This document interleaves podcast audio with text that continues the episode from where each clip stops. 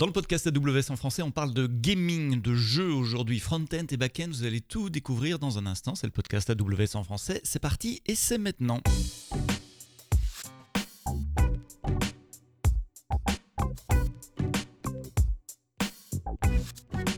Bonjour, bienvenue, merci de nous écouter euh, tous les vendredis de plus en plus nombreux dans toutes les applications de podcast, les bonnes applications de podcast, j'ai l'habitude de dire, celles d'Apple, Google, euh, Deezer, Spotify et les autres. Abonnez-vous, comme ça vous recevez le download tous les vendredis matins.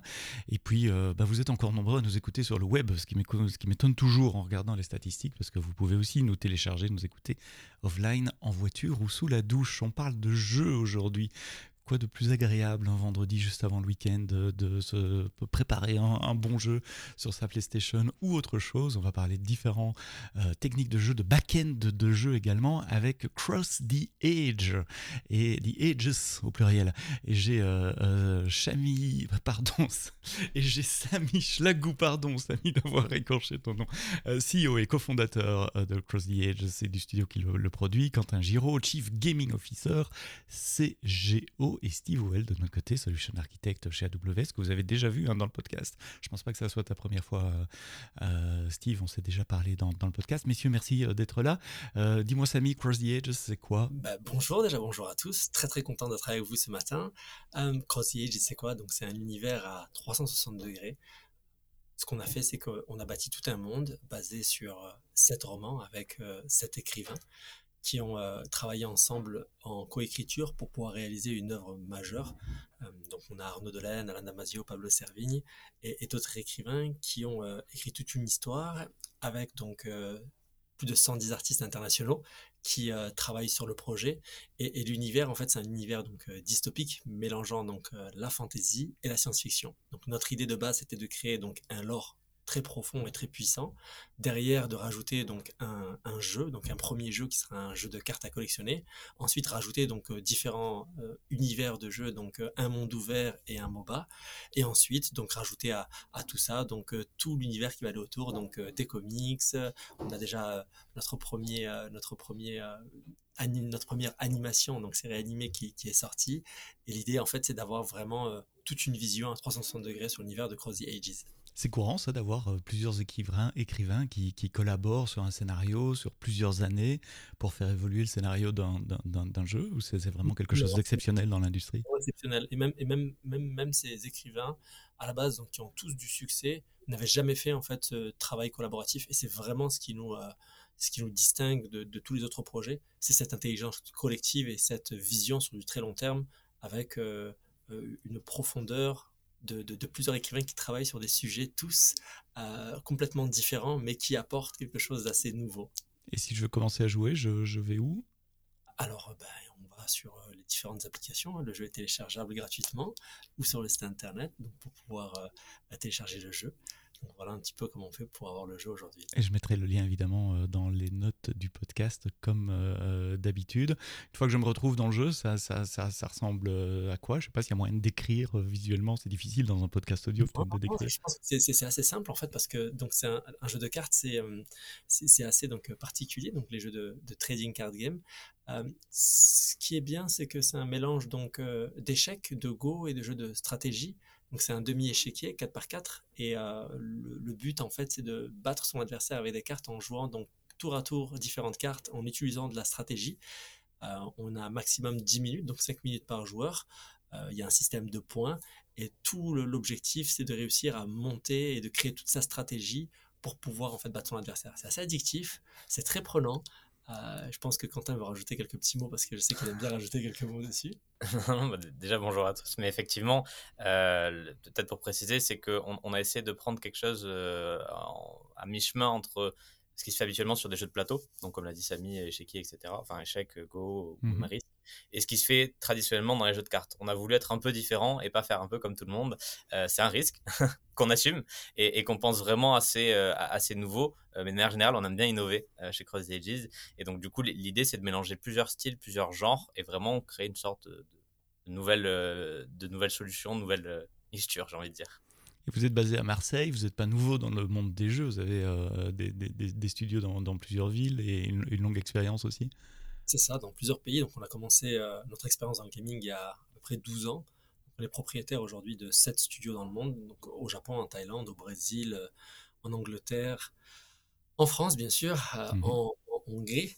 Et euh, on a produit un peu plus de 60 jeux vidéo sur les consoles nouvelle génération, donc euh, Nintendo Switch, PlayStation 4 et 5, euh, Xbox, Steam, Android. Donc on a, on a, on a un petit, euh, Un background, un passé. ouais, un petit passif rapide jeu. Euh, Vous avez lancé euh, fin mars, hein, donc il y a à peu près un mois, euh, si, si, si ma mémoire est, est correcte. Vous avez déjà plusieurs dizaines de milliers de, de- de joueurs, tu m'as dit en préparant ça?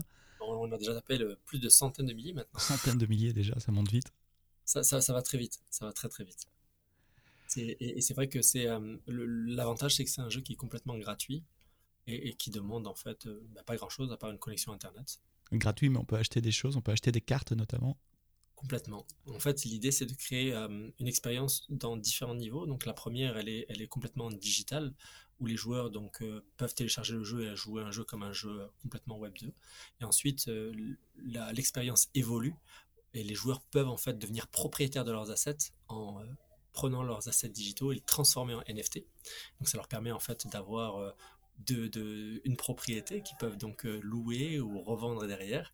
Et ensuite, il y a une troisième expérience qui permet aux joueurs de transformer ces NFT en cartes physiques. Et là, donc, c'est le Graal, hein, on reçoit Donc je commence avec des cartes euh, digitales euh, euh, tout à fait euh, standard, enfin anonymes, je veux dire. Je peux en, acquérir un titre de propriété via des NFT. Et donc à partir de ce moment-là, il doit y avoir un marché, une marketplace pour les revendre, les échanger, les, les, les louer, tu as dit également. On peut les prêter contre, contre rémunération.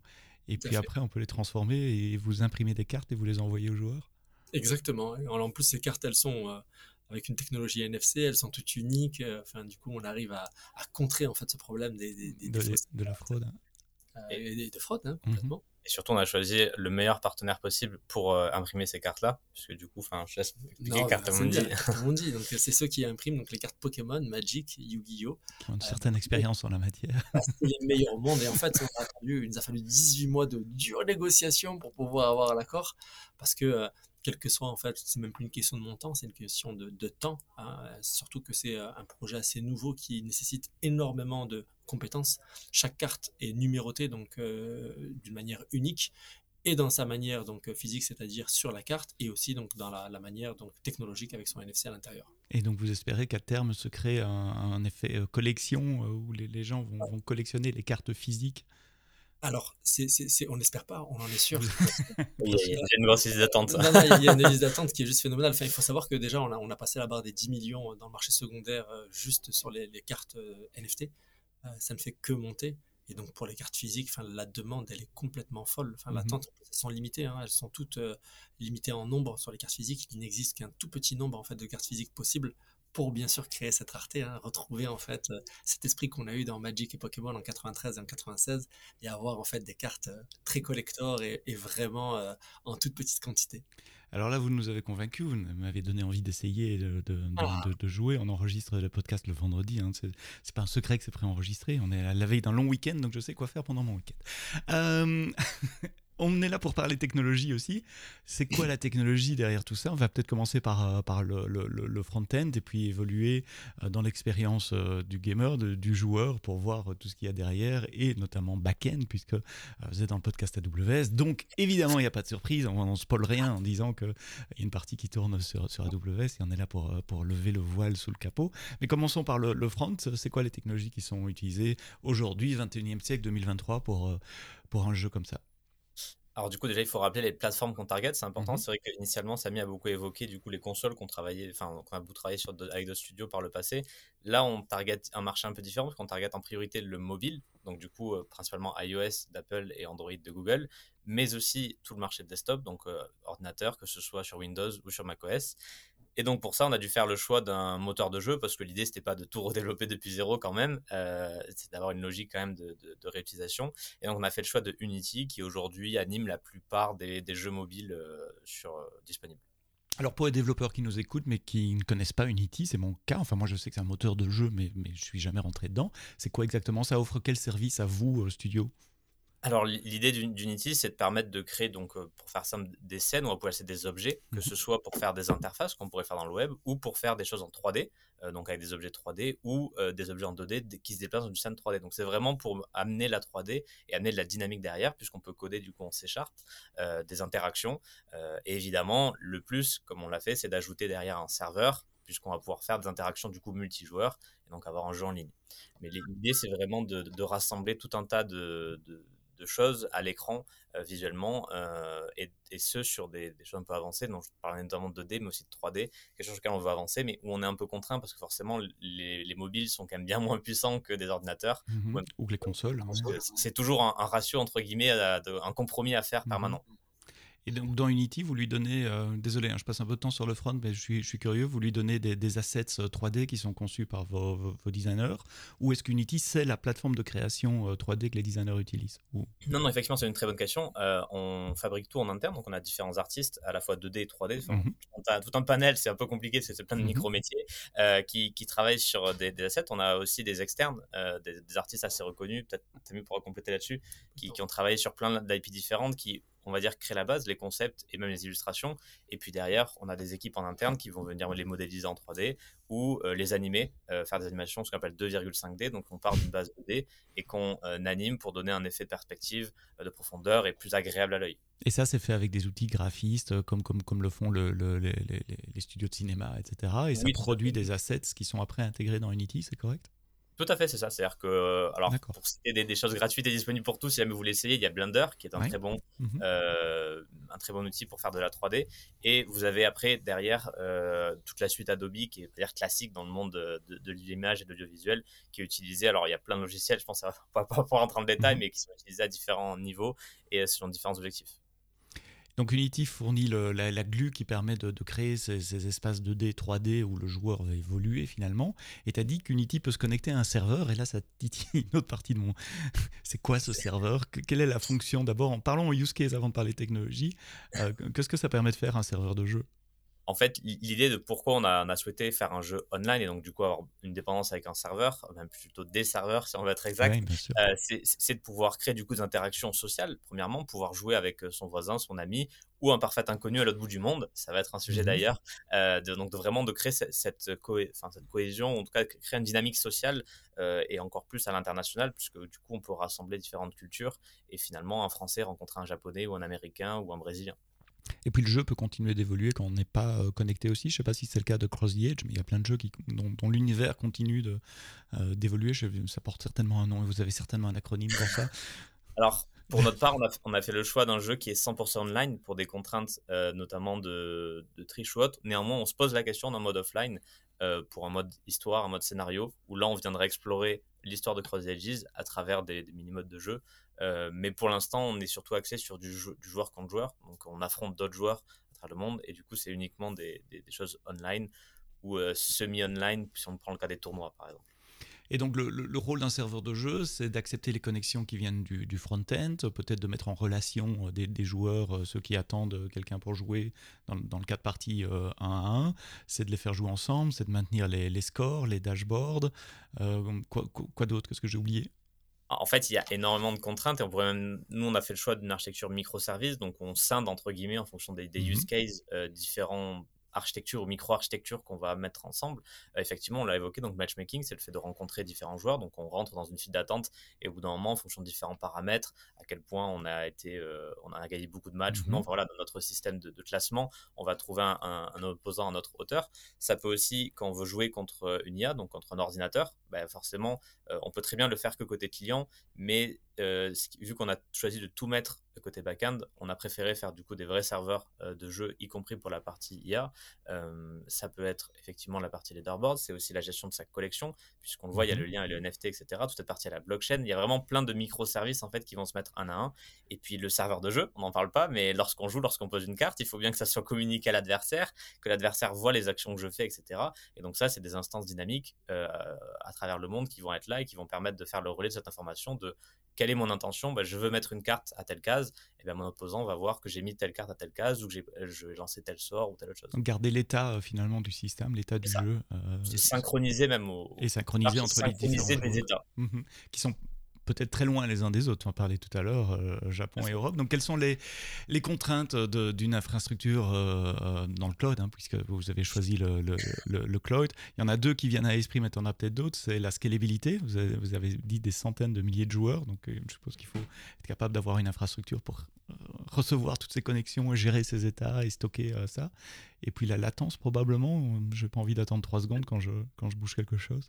Tout à fait, la latence, bien que dans notre cas, on est dans un cas favorable. Un jeu de plateau. C'est un jeu de cartes, c'est un jeu de tour par tour. Donc, on peut se permettre d'avoir 100 ou 200 millisecondes de délai sans que ce soit trop visible. En tout cas, on peut le, on peut le masquer facilement côté client. Euh, donc, ça, c'est un avantage. Euh, ce qui nous a permis de faire certains choix Contrairement, je t'interromps, contrairement à des jeux euh, où on évolue dans un univers et on tue tout ce qui bouge, etc. Là, s'il y a 200 de millisecondes de latence, on se fait tuer euh, C'est ça, bah, typiquement, ça, a mis un peu teasé les, les, les, prochains opus qui sont en préparation et où là, on, ce sont des technologies différentes qui sont à, l'œuvre, puisque euh, on en parlera, j'imagine, un peu plus tard. On, utilise beaucoup le serverless, qui est très très intéressant, notamment quand mhm. on débute et pour des, jeux de ce use case-là, mais qui ne sont pas adaptés ou pas trop adaptés, ça dépend les, sujets, pour du temps réel. Mhm. Donc, tu disais latence euh, d'un côté, quoique dans votre cas, c'est pas encore un problème maintenant, ça va peut-être le devenir euh, euh, très prochainement. Et quelles sont les autres contraintes? La, première contrainte, donc effectivement, scalabilité, latence pas trop, coûts, parce qu'on n'en parle pas souvent, mais finalement, c'est important de maîtriser ses coûts, euh, parce que si on lance quelque chose, mais on ne sait pas combien ça nous coûter, donc c'est aussi beaucoup, quand on fait une architecture, se projeter quel va être mon coût par utilisateur. Euh, donc, parce que si demain on a un million d'utilisateurs, mais qu'au final, ça nous en coûte le, double de ce qu'on génère en tant que revenu, c'est un peu compliqué, donc c'est quand même un, sujet important, et d'ailleurs, c'est un sujet auquel, on travaille avec AWS aussi régulièrement, on se pose la question, est-ce qu'on devrait faire ci ou faire ça Et euh, spoiler, le serverless n'est pas toujours la meilleure réponse en termes de coût. Mhm. intéressant, je voudrais revenir là-dessus tout à l'heure, mais quand on va parler archi, et puis on, reviendra sur, cet euh, aspect-là. La quantité de données, euh, mhm. que ce soit les données chaudes ou froides. Alors, ce que je vais appeler données froides, ça va être toutes les assets statiques principalement, donc euh, typiquement les assets du jeu. on parlait tout à l'heure des cartes, des, animations, ces choses-là. Donc ça, ça va être stocké à des endroits donnés, mais les mettre à disposition proches des utilisateurs, parce que typiquement, si on déploie, admettons, à Paris, mais qu'on est à Sao Paulo, si on doit à chaque fois faire l'aller-retour à Paris, euh, pour aller chercher un asset, ça va coûter euh, très cher et ça va être très long. Le débit sera pas optimisé. Donc l'idée, c'est d'avoir des points de relais, d'où l'idée du CDN par exemple, euh, qui est présent partout dans le monde. Donc des points de relais, donc un qui sera proche de Sao Paulo, qui fait que l'utilisateur, lui, va télécharger tous ses assets à froid proche de Sao Paulo. Et du coup, la deuxième problématique qui est liée à ça, mais pour les données chaudes, c'est que on adresse l'utilisateur de partout dans le monde. Et forcément, quand on vient de Sao Paulo, même si on doit faire un petit trajet vers un serveur qui est un peu plus loin, l'idéal, c'est de le faire sur le réseau AWS. Et donc, l'idée, c'est un peu de mixer ces côtés-là. Et donc, si on rentre à Sao Paulo pour les données froides, on rentre aussi à Sao Paulo pour les données chaudes. Sauf que là, du coup, on va devoir faire les allers-retours euh, jusqu'à un peu plus loin. Mais au moins sur le réseau AWS. Donc, vous avez déployé en multi-région. Avant de venir sur la multi-région, je voudrais comprendre les, briques de base que vous utilisez, les services AWS que vous utilisez. Et puis après, voir comment vous les déployez euh, en multi-région. Donc, c'est quoi qui est derrière? Tu as parlé de serverless. Euh, quelles sont les technologies AWS que vous utilisez?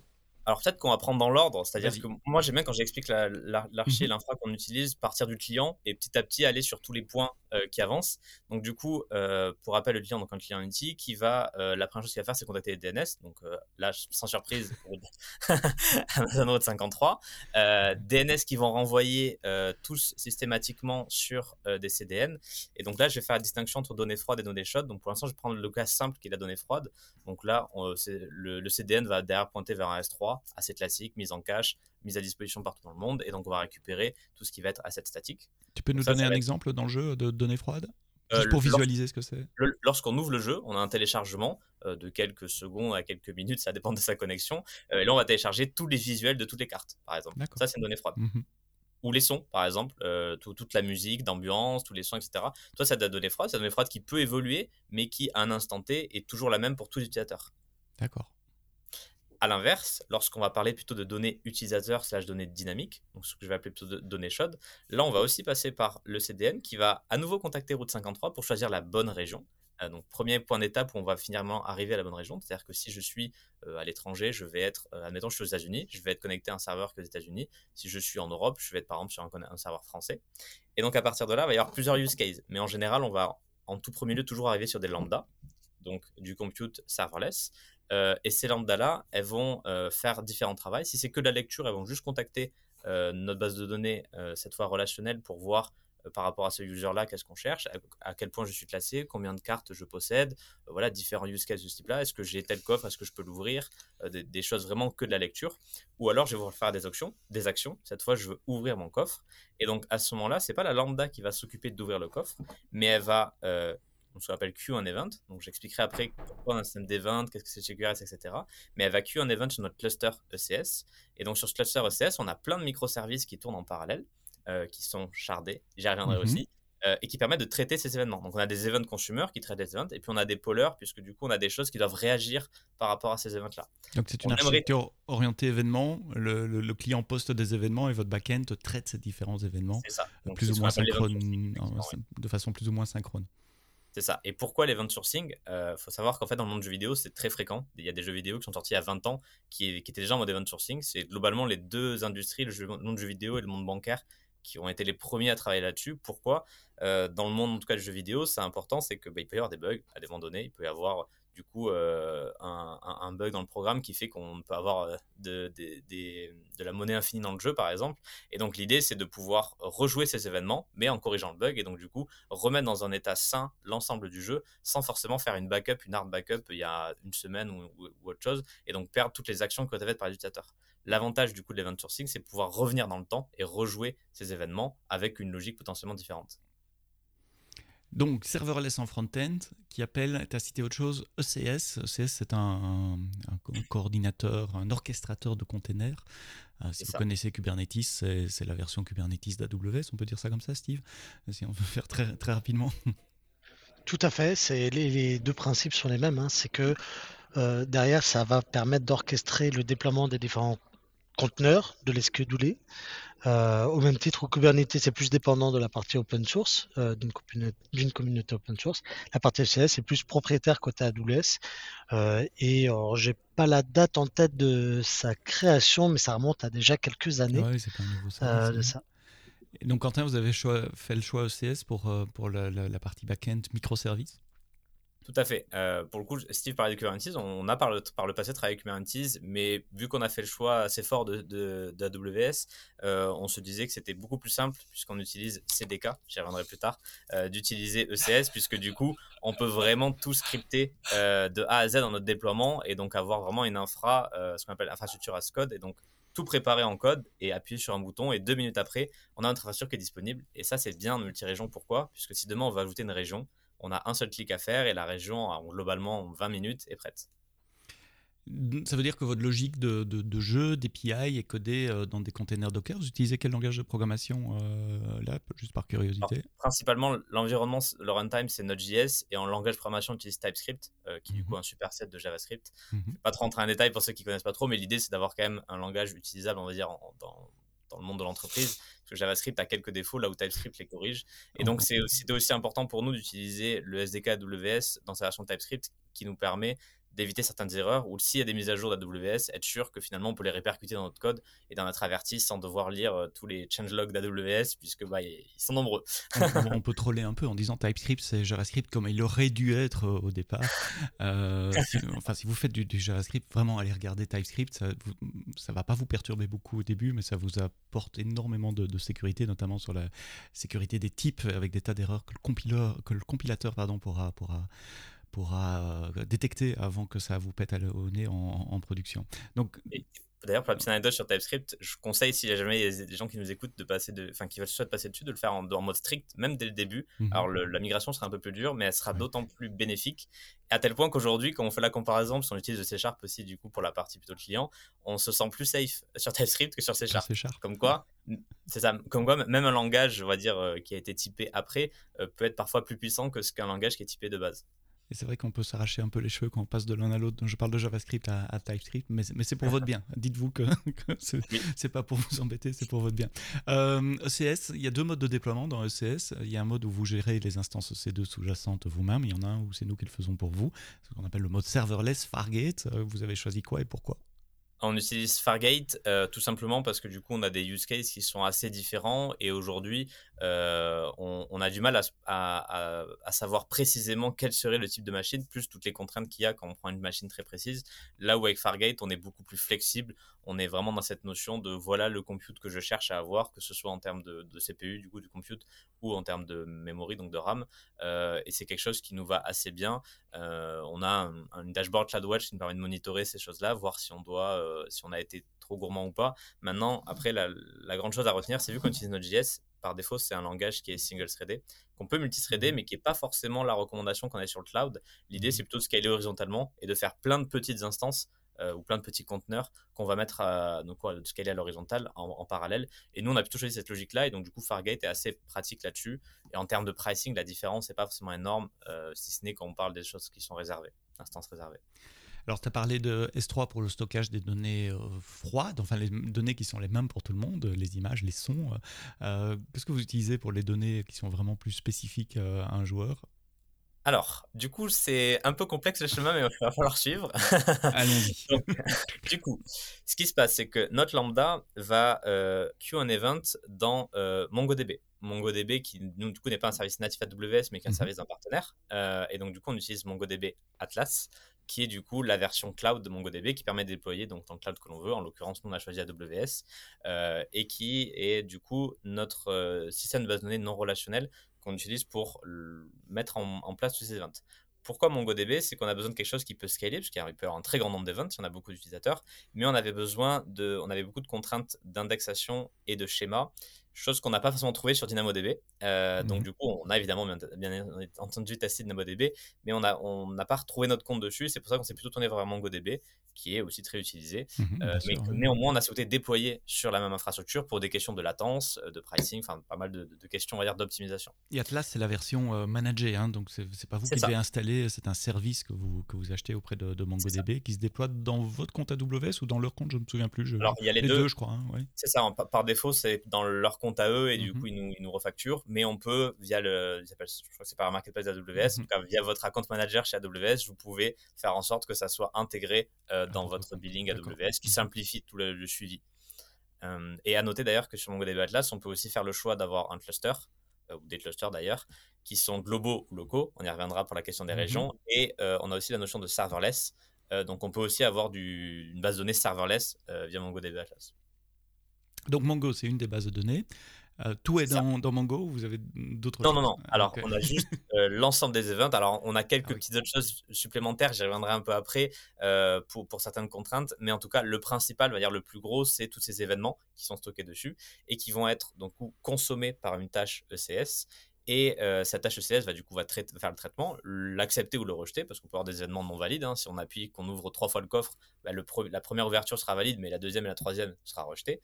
Et donc, une fois que ce coffre est ouvert, on va venir euh, stocker des données dans ce qu'on appelle une projection. Et pour la projection, on a fait le choix de mettre ça dans une base de données relationnelle. Pourquoi? Parce qu'au final, aujourd'hui, on a beaucoup de choses qui sont liées aux utilisateurs. Et donc, euh, c'était beaucoup plus pratique de faire quelque chose dans une base de données relationnelle pour la projection. Pourquoi? Parce qu'on a énormément de contraintes entre les différentes données euh, liées à un user ou liées à des assets du user.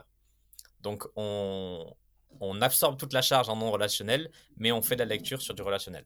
Donc, dans, dans CS, c'est un process qui, qui pôle euh, vos tables, vos collections, comme on dit, dans, dans MongoDB et qui traite les événements à son rythme pour les ingérer à son rythme. C'est ça, c'est-à-dire qu'en gros, alors c'est un rythme qui est quand même assez, assez élevé, puisque du coup c'est toutes les 50 millisecondes qu'on va traiter tous les events qui ont, qui ont été positionnés. Ah Donc bon, ça, ça, va quand même assez vite, et surtout euh, ces events consumer-là sont chardés. Euh, ça veut dire quoi? Ça veut dire qu'on va prendre un certain nombre d'utilisateurs, par exemple tous les 1000 utilisateurs, et donc on va avoir un consumer pour 1000 utilisateurs. Et donc ce consumer-là va s'occuper de ces utilisateurs-là, mais du coup on peut traiter le, le, on peut paralyser le traitement pardon, des événements utilisateurs, puisque du coup on peut avoir 50 shards pour traiter 50 utilisateurs en simultané. Il faut trouver juste une clé de shard pour répartir les données. Euh, ça va être le user ID ou enfin, des choses comme ça. ça. Tout à fait. Donc après, c'est une petite, euh, une petite formule à maison, mais voilà, mhm. l'idée c'est de répartir les utilisateurs sur différents shards pour pouvoir paralyser, parce que sinon, le problème, enfin l'inconvénient de ce pattern-là, donc le CQRS, euh, c'est que à scaler, ça peut être compliqué, puisque du coup, on a, on a tendance à vouloir tout faire en séquentiel. Le problème, c'est quand on commence à avoir des dizaines de utilisateurs, si on fait tout en séquentiel, on peut très vite être bloqué. Il n'empêche qu'on a des tâches, des tâches ECS qui doivent être séquentielles. J'y reviendrai typiquement la, la, tâche qui s'occupe de la blockchain. Pourquoi? Puisqu'on a euh, une contrainte d'ordonnancement pour la blockchain qui fait qu'on ne peut pas traiter les événements en parallèle. Il y a mmh forcément un ordre qui doit être positionné. Mais pour tout ce qui est lié au user en lui-même, il y a un ordre, mais vu qu'il est lié au user, on peut traiter en parallèle plusieurs users. Et avec une forte latence en plus pour la, la, la blockchain. Ce pas des transactions qui se résolvent en millisecondes. Là. Alors, euh, oui et non. mmh. euh, en, en, fait, pour, pour expliquer, donc, euh, nous, ce qu'on utilise comme service de blockchain, c'est qu'on utilise un layer 2. Donc, qu'est-ce que ça veut dire qu'un layer 2, layer 1 C'est un peu compliqué. Globalement, je pense que la blockchain la plus connue, c'est Ethereum. Mmh. Ethereum, c'est une blockchain qui est très sécurisée, qui est très robuste mais très lente et très chère. Mmh. Donc pour un jeu vidéo, c'est pas forcément adapté parce que si on doit, on doit dire aux utilisateurs qu'ils doivent payer des choses pour avoir des NFT, etc., ça devient vite compliqué. Et donc nous, on a fait le choix du coup euh, d'un layer 2, en l'occurrence Immutable X ou IMX euh, si on prend le raccourci, qui du coup euh, fait tout un tas de transactions et vient venir bulk ces transactions-là dans une seule transaction sur Ethereum. Ce qui veut dire qu'en fait, c'est IMX qui va supporter le coût de la transaction. Euh, et dans, cette dans une transaction Ethereum, on va peut-être retrouver euh, 800 transactions euh, qu'il y aura eu sur IMX. Donc, ce qui fait qu'en fait, euh, ça nous permet, nous, de pouvoir, enfin, pour le jeu vidéo, c'est très adapté, puisqu'on va pouvoir faire 800 transactions sans frais et bulker, c'est-à-dire qu'en gros, d'un seul coup, avec une latence très très faible. On parle de l'ordre de centaines de millisecondes. Enfin, tu as mentionné, et Steve m'a soufflé dans l'oreille en même temps, euh, le, nom de la pattern CQRS, c'est quoi l'acronyme et c'est quoi cette pattern c'est Command Query Read Segregation. En gros, l'idée, c'est de séparer l'écriture et la lecture. Pourquoi? Parce que si on sépare l'écriture et la lecture, ça nous permet de scale indépendamment euh, l'un et l'autre. Mm -hmm. euh, je pense que j'apprends rien si je vous dis que c'est quasiment impossible de scale les deux en même temps, puisqu'en fait, quand on va vouloir scale l'un, ça, va, ça crée des inconvénients pour l'autre. Donc, l'idée de ce pattern-là, c'est vraiment de séparer euh, sur les bases de données l'écriture et la lecture pour que d'un côté, on puisse vraiment faire des optimisations liées à l'écriture ou de l'autre côté, liées à la lecture. Oui, c'est cette pattern où, où, on a des événements qui rentrent dans une queue et puis on a un lecteur d'une queue qui va euh, poler la queue à son rythme pour, pour traiter les, les événements. Euh, je savais pas que ça s'appelait comme ça, mais on l'applique depuis des années, des années, des années. Euh, Effectivement. Il y, y, a un truc, souvent quand, quand, nos clients nous parlent d'architecture de, de, par événement et de, de, de traitement en lot de, gros volumes d'événements, souvent, quelque part, on mentionne Kafka ou Kinesis. Et là, je t'ai pas entendu parler de, de, ça, mais plutôt euh, MongoDB, qui, qui joue le même rôle, si j'ai bien compris. Euh, oui. C'est un choix volontaire? Enfin, est-ce que vous avez regardé? Pourquoi? Comment? Tout à fait. On, on, a considéré. Alors, il faut savoir que DynamoDB a une fonctionnalité de stream qui, euh, du coup, se plug à Kinesis et qui -hmm. permet, du coup, de faire ce rôle-là. Euh, on a, du coup, étudié ça. On a étudié aussi pour Kafka. La problématique qu'on avait, c'est qu'on on avait des use cases assez précis, euh, notamment sur le multi-région et le sharding, qui faisait que faire des clusters Kafka dans le monde entier, euh, qui synchronisaient, c'était assez compliqué. Mmh. Là où, merci à eux, du coup, pour MongoDB, ils ont des solutions globales, donc qui jouent un peu le même rôle que les read replica dans RDS ou dans DynamoDB, qui permettent d'avoir des choses euh, partout dans le monde. Donc en vrai, j'ai envie de dire que pour le coup, c'est comme si on avait utilisé DynamoDB et Kinesis, euh, sauf que du coup, on n'a pas pris DynamoDB, on a pris MongoDB. Mm -hmm. Et pour l'instant, ils n'ont pas encore de solution type Kinesis, même si euh, je crois que c'est en préparation. Euh, et, et, que du coup, à la place, on a remplacé le streaming de Kinesis par un polar. Mais à terme, on espère pouvoir avoir du streaming et donc éviter de venir poll en permanence la, la base de données MongoDB et donc avoir le même pattern que ce qu'on peut faire avec DynamoDB et Kinesis. Alors, j'ai une vision globale de l'architecture, euh, et tu as cité plusieurs fois déployer en multi-région. Et là, ça devient intéressant également. Enfin, déjà, c'était intéressant avant, mais c'est encore plus intéressant. Euh, Qu'est-ce que vous déployez en multi-région Est-ce que c'est la totalité? Est-ce que c'est une partie? Et puis surtout, comment vous synchronisez? Euh, Comment est-ce qu'un joueur au Japon va voir exactement les mêmes données qu'un joueur à Paris? Alors, euh, peut-être avant de parler de déployer en multi-région, concentrons-nous sur le, le, terme déployer, puis après on va parler de multi-région. Donc, infrastructure as code. Et... Mmh. C'est ça. Donc, le, le, c'est l'un est lié à l'autre. Donc, du coup, vous l'avez entendu, je l'ai dit un peu plus tôt, on a fait le choix de CDK. Mmh. Euh, donc, CDK Cloud qui... Development Kit. Tout à fait, qui permet, donc c'est un service maison AWS, enfin propriétaire AWS, qui permet de, de rentrer euh, très profondément dans tous les services AWS. Donc derrière, c'est des templates CloudFormation, sauf que du coup, l'avantage, c'est qu'on le fait en code. Nous, en l'occurrence, en TypeScript, ce qui nous arrange, Mhm. mm -hmm. puisque j'ai rien contre. Qu'un seul langage et qu'un seul toolchain et bah, j'ai rien contre les templates CloudFormation, mais bon, c'est un monde à part entière, quoi. c'est un métier. Bah, c'est 800 lignes de, de, JSON pour créer un VPC versus deux lignes de TypeScript, quoi. À un moment, il faut faire ça, voilà. à un moment donné, il fallait faire un choix. D'ailleurs, je remercie Steve qui nous a présenté du coup CDK, euh, parce que je, crois qu'il est un peu impliqué dessus euh, et qui du coup nous a, enfin, nous a convaincu en deux minutes. Enfin, je veux dire, ça a été très rapide le, le switch. tu sais, je suis un grand fan. Euh, d'ailleurs, pour expliquer, parce que peut-être que certaines personnes sont dans ce cas-là, avant d'utiliser CDK, qu'est-ce qu'on utilisait? Donc, on utilisait des pipelines plus classiques, ce qu'on peut trouver sur GitHub Action ou autre. Le souci de ces pipelines-là, c'est que bah, ça fait des choses un peu classiques. Or, là, on est sur une architecture qui, qui, quand même demande de rentrer un peu dans le détail. Et donc, on n'avait pas la main sur certaines choses. Et donc, ce qui nous frustrait énormément, euh, il y a des templates Terraform qui existent aussi, euh, c'est un peu comme le Kubernetes, mais pour le déploiement cette fois, une solution plutôt ouverte sur le déploiement, en l'occurrence multi-cloud. Le problème du multi-cloud, c'est qu'encore une fois, on n'a pas les spécificités AWS. Avec mmh CDK, on a toutes les spécificités AWS, et donc on peut vraiment faire, entre guillemets, ce qu'on veut sur quasiment tous les services, à condition qu'un template confirmation derrière existe. Il d'ailleurs nous a posé quelques problèmes, mais bon. Et c'est pas opposable à GitHub, hein. tu as parlé de GitHub Action, etc. On peut faire du CDK et des GitHub Action. GitHub Action, c'est plutôt l'orchestrateur qui va organiser le pipeline, tandis que le CDK, c'est le langage de programmation, la librairie que vous utilisez pour, euh, pour décrire votre infrastructure c'est vrai que j'ai fait un abus de langage puisque du coup effectivement on utilise aussi on, a switché quitte à utiliser CDK on a utilisé Code Pipeline. Enfin on a vraiment utilisé toute la toute la suite euh, AWS mmh euh, parce que on s'est dit que quitte à switch autant le faire jusqu'au bout parce que bon euh, ça, s'intégrera mieux a priori que qu'autre chose notamment sur la gestion des secrets en effet. Donc oui, donc du coup, je reprends. Euh, L'avantage de CDK, c'est que du coup, on peut écrire tout en code et donc on peut très facilement définir est-ce qu'il va qu'est-ce qu'il va y avoir dans chaque région. En l'occurrence, euh, nous, dans ce qu'on a déployé, on a une région qui a un peu plus de choses que les autres. Pourquoi? Parce que, comme je dit tout à l'heure, il y a une question d'ordonnancement, d'ordre, etc. Et donc, on a défini bah, notre région proche, Paris, la région, qu'on appelle maître, euh, qui va contenir euh, globalement la source de vérité. C'est elle qui va notamment recevoir tous les events CQRS. Donc, en fait, les events CQRS, c'est un cluster local à Paris qui n'est pas répliqué ailleurs et qui va, donc, on écrit en permanence à Paris. Ce qui veut donc dire que le joueur japonais ou américain, indirectement, va écrire à Paris. Là où c'est plus complexe, c'est que vu qu'on a des problèmes de latence, euh, on s'est posé la question finalement quelles sont les actions qui ont des problèmes de latence? On va donc avoir certains euh, bases de données intermédiaires, donc ce qu'on a, nous ce qu'on appelle dans notre, dans notre, jargon local nos bases de données régionales qu'on va positionner dans chaque région, qui vont euh, ingurgiter la donnée et qui vont derrière la repositionner sur Paris pour faire en sorte que tout soit synchronisé, tout soit sauvegardé, on va dire, de manière pérenne. Donc c'est des tampons j'ai pas compris. En lecture et en écriture ou juste en lecture?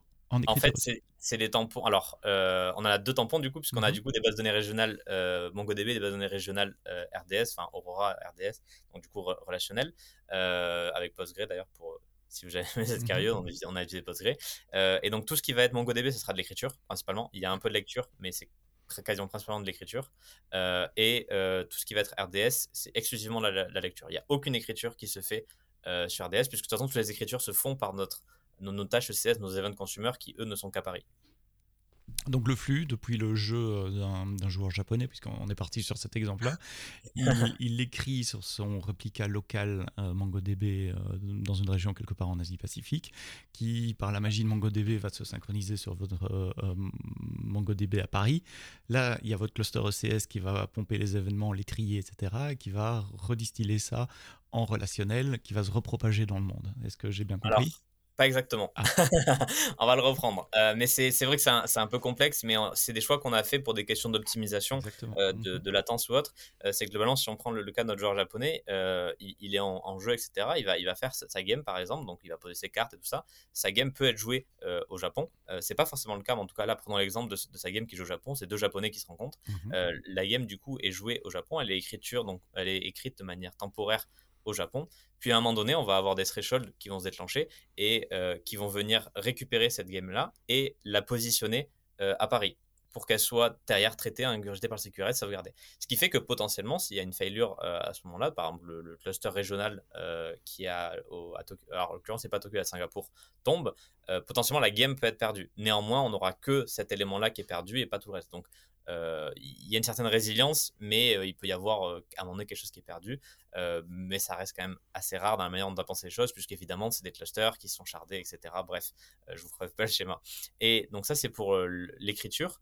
une fois que c'est à Paris, ça va partir du coup dans le, cluster qui s'occupe de toute la gestion de l'écriture et le bon ordonnancement, etc., qui part dans notre projection store donc en l'occurrence dans notre RDS, qui lui va re-répliquer en lecture partout. Ce qui veut dire que potentiellement, si je veux revoir ma game par la suite, je vais la lire directement à Singapour, mais elle aura d'abord été écrite à Paris, puis renvoyée à... Après.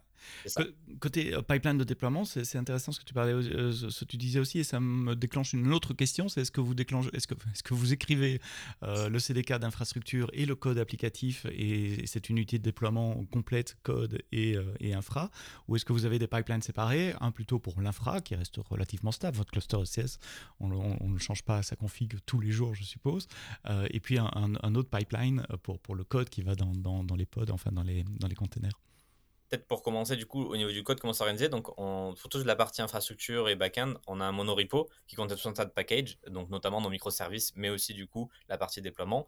Et donc, lorsqu'on déploie, c'est euh, cette partie déploiement qui va pouvoir venir piocher le code. Donc, en l'occurrence, ce serait plutôt sur une seule pipeline qui va mettre à jour potentiellement l'infrastructure s'il y a besoin de mettre à jour, ou euh, sinon, va venir envoyer juste les mises à jour de code. Et vos pipelines sont multi-régions? Vous avez euh, des pipelines par région ou En fait, on a, en fait, ce qu'on a fait le choix. Alors là, je vais expliquer un peu comment est setup notre notre notre environnement AWS. C'est que du coup, on utilise Control Tower, mhm.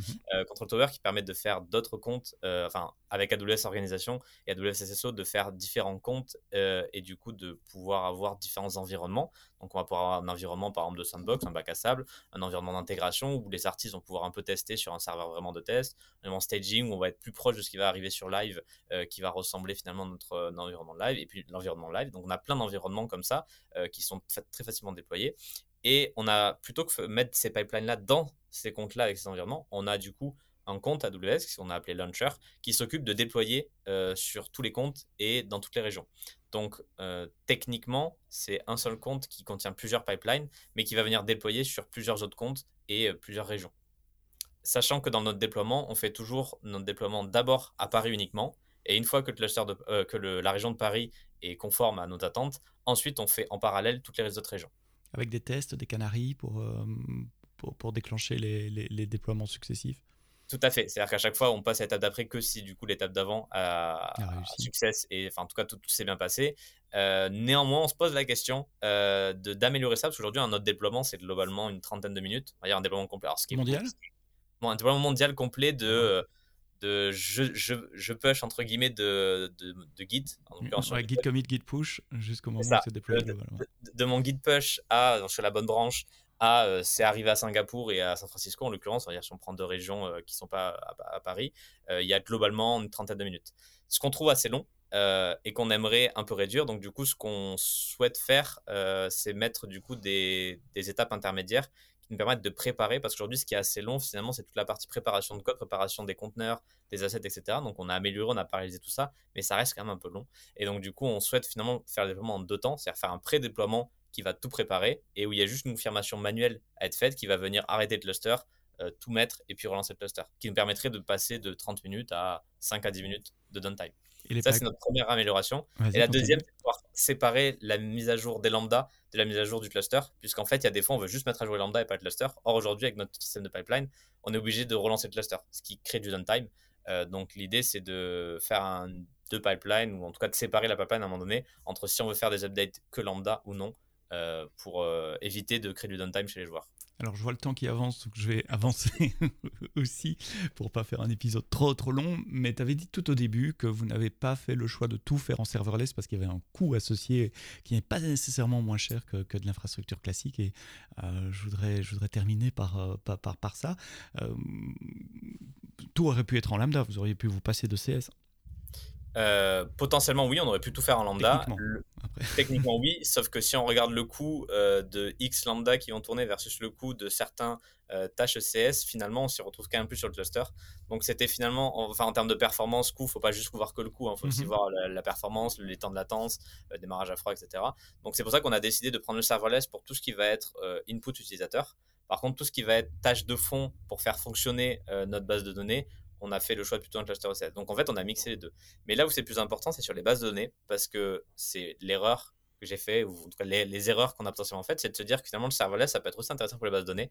Sauf qu'en fait, alors peut-être que ça changera à l'avenir, mais les performances par rapport au coût sont faramineuses C'est-à-dire que par rapport à si on provisionne des instances, donc que ce soit pour des read replicas, enfin des readers ou des, writers, des instances des, EC2 en fait derrière, mmh versus faire tout avec Aurora Serverless, par exemple, si on prend le cas de RDS, on va avoir un x3, x4 de coût pour la même performance. Sur Aurora Serverless C'est ça? Oui, c'est ça, Aurora Serverless. Qui est plus cher que. Et, oui, qui est globalement x3, x4. Mmh Steve, on a des, recommandations pour les, clients? Il y a des thresholds, il y a des règles ou c'est de l'expérience, euh, un peu de monitoring et puis se planter le premier mois? Et payer trop non, je, non, non. non, je pense que Quentin a bien résumé. L'objectif d'utiliser le serverless, aujourd'hui, il faut bien regarder en fait les, les, patterns de requêtage de, ce genre de service. C'est que généralement, on va dire, on va plutôt pousser des environnements provisionnés quand on va avoir, on va dire, un mode de requêtage relativement constant d'accord, avec un volume qu'on arrive un peu à prédire. Là où le serverless, on va plutôt l'orienter quand on aura besoin vraiment d'avoir un besoin immédiat de, ressources euh, pour un, grand nombre de requêtes après une petite descente. Donc c'est-à-dire que si on compare les deux avec un nombre de requêtages constant, c'est sûr que le serverless pourrait être plus cher que le provision. Et c'est pour ça que Quentin a très bien choisi entre le lambda et ECS, c'est que ben, pour les tâches de fond qui vont tourner entre guillemets 24/7 et donc qui vont avoir une consommation relativement euh, stable entre guillemets, mmh. très visible, ben, ECS sera beaucoup plus avantageux, encore plus avec euh, ben, justement le choix d'aller vers des spots instances ou le choix d'aller euh, vers du réserve instance si vraiment il faut. Et il, au même titre pour les bases de données, c'est que Aurora Serverless va vous permettre de fournir de la scalabilité, mais dans de la stabilité, aujourd'hui, mieux voler sur du provisionné parce que tout simplement, on peut prédire la charge nécessaire et donc, entre guillemets, mitiger tout ce qui est over-provisioning qui peut coûter cher quand on a besoin de un message qu'on ne donne pas assez hein, quand on regarde les, tutoriaux, les, bien démarrés, etc. Euh, il y a toujours cette promesse du serverless moins cher. il faut répéter que si vous avez une charge de travail euh, constante et prévisible, du traditionnel, du provisioning traditionnel euh, est plus efficace en matière de, de, coût que, que, du serverless. Quentin, je te vois réagir, tu veux rajouter quelque chose? Bah, Souvent pour expliquer ça, comme je l'explique à des développeurs ou des architectes ou autres, je leur dis, en fait, imaginez que c'est un magasin, typiquement vous allez faire vos courses, et en fait, à un moment donné, il y a les soldes et vous avez énormément de monde qui arrive. Eh ben, imaginez que si demain vous pouviez agrandir juste aux ouvertures pendant la période des soldes, en fait, c'est à ce moment-là où votre, votre bâtiment de base, c'est du coup ce que vous allez provisionner.